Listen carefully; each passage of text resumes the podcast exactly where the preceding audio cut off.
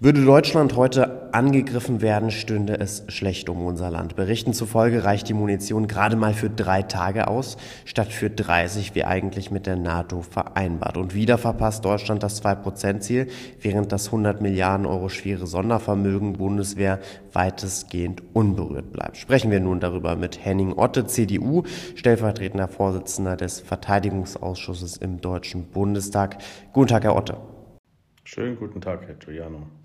Herr Otte, wie kriegsfähig ist denn Deutschland? Naja, wir sind eine Verteidigungsarmee, eingebettet in ein Bündnis der NATO. Äh, bisher gab es keine aktuelle Bedrohung. Jetzt aber hat sich die Lage geändert, weil wir feststellen müssen, dass Russland äh, bereit ist, äh, einen Angriffskrieg gegen die Ukraine zu starten.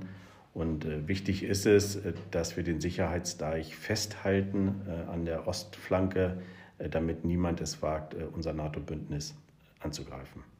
Mhm. Und dennoch, Sie haben es jetzt gerade betont, der Ukraine-Krieg läuft jetzt schon seit einigen Monaten, bald seit einem Jahr. Und damit ist natürlich auch etwas die Gefahr gestiegen, für Deutschland irgendwann in einen Krieg verwickelt zu sein. Nun sind uns ja verschiedene Zahlen bekannt, aber jede Zahl sagt uns zumindest, dass die Verteidigungsresistenz nicht lange ausreichen würde. Macht Ihnen dieser Zustand nicht auch etwas Sorge angesichts der Entwicklung jetzt gerade in der Ukraine?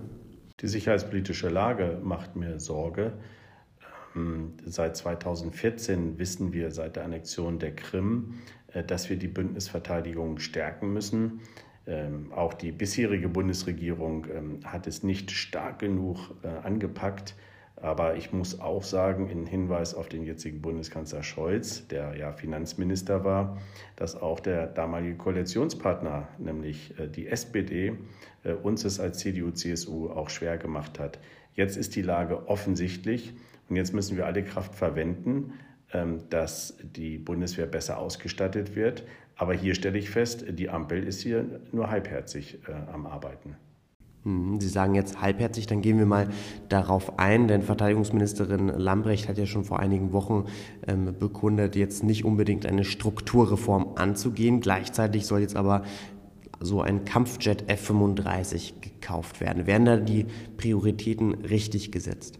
Ja, ich hätte mir äh, gewünscht und ich äh, denke, das war auch die Erwartungshaltung, äh, die im Deutschen Bundestag am 27. Februar zum Ausdruck kam, dass viel schneller ähm, reagiert werden würde, dass ein Investitionsschnellprogramm kommt. Es hat jetzt zehn Monate gedauert, bis die erste Beschaffungsvorlage dem Haushalts- und Verteidigungsausschuss vorgelegt worden ist.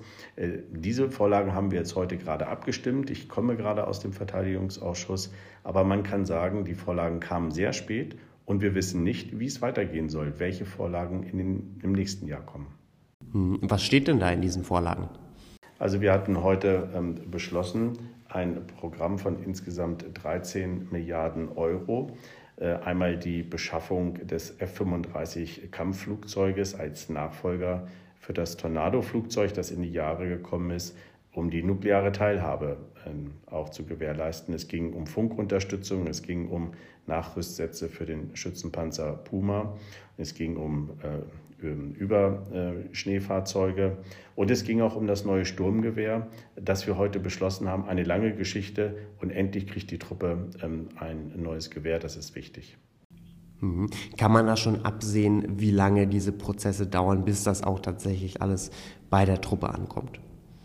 Nein, das kann man leider nicht und das ist unsere Kritik.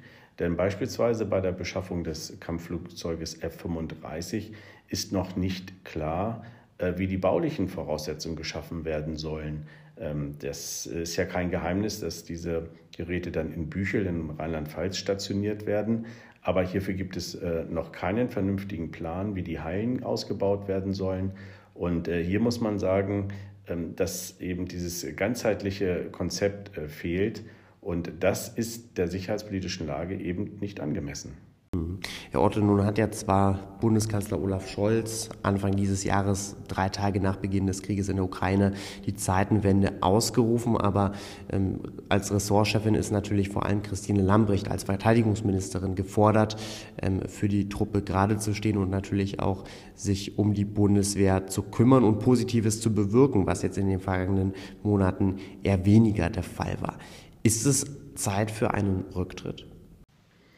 Also diese sogenannte Zeitenwende, die Herr Scholz ausgerufen hat, ist erstmal eine parteipolitische Kehrtwende gewesen.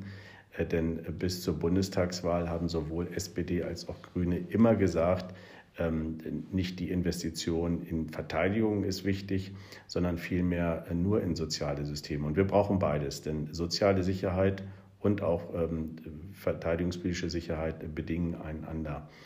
Ähm, wir stellen jetzt fest, äh, dass äh, Bundeskanzler Scholz ja oftmals auch äh, die Verteidigungsministerin quasi ermahnt hat, ähm, schnellere Entscheidungen ähm, zu treffen.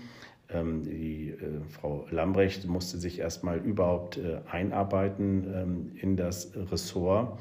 Wir stellen aber fest, dass sie eben diese Führung, die jetzt notwendig ist, nicht abbildet. Ob das nun in der Struktur der Bundeswehr ist, ob das beim Investitionsprogramm ist oder eben auch in der Vernetzung äh, europäischer Kräfte, um die europäische Säule in der NATO zu erhöhen. Das alles äh, fehlt. Sagt Henning Otte von der CDU, stellvertretender Vorsitzender des Verteidigungsausschusses im Bundestag. Heute hier im Interview bei Politik mit Stil. Herr Otte, danke für Ihre Zeit. Danke Ihnen und alles Gute.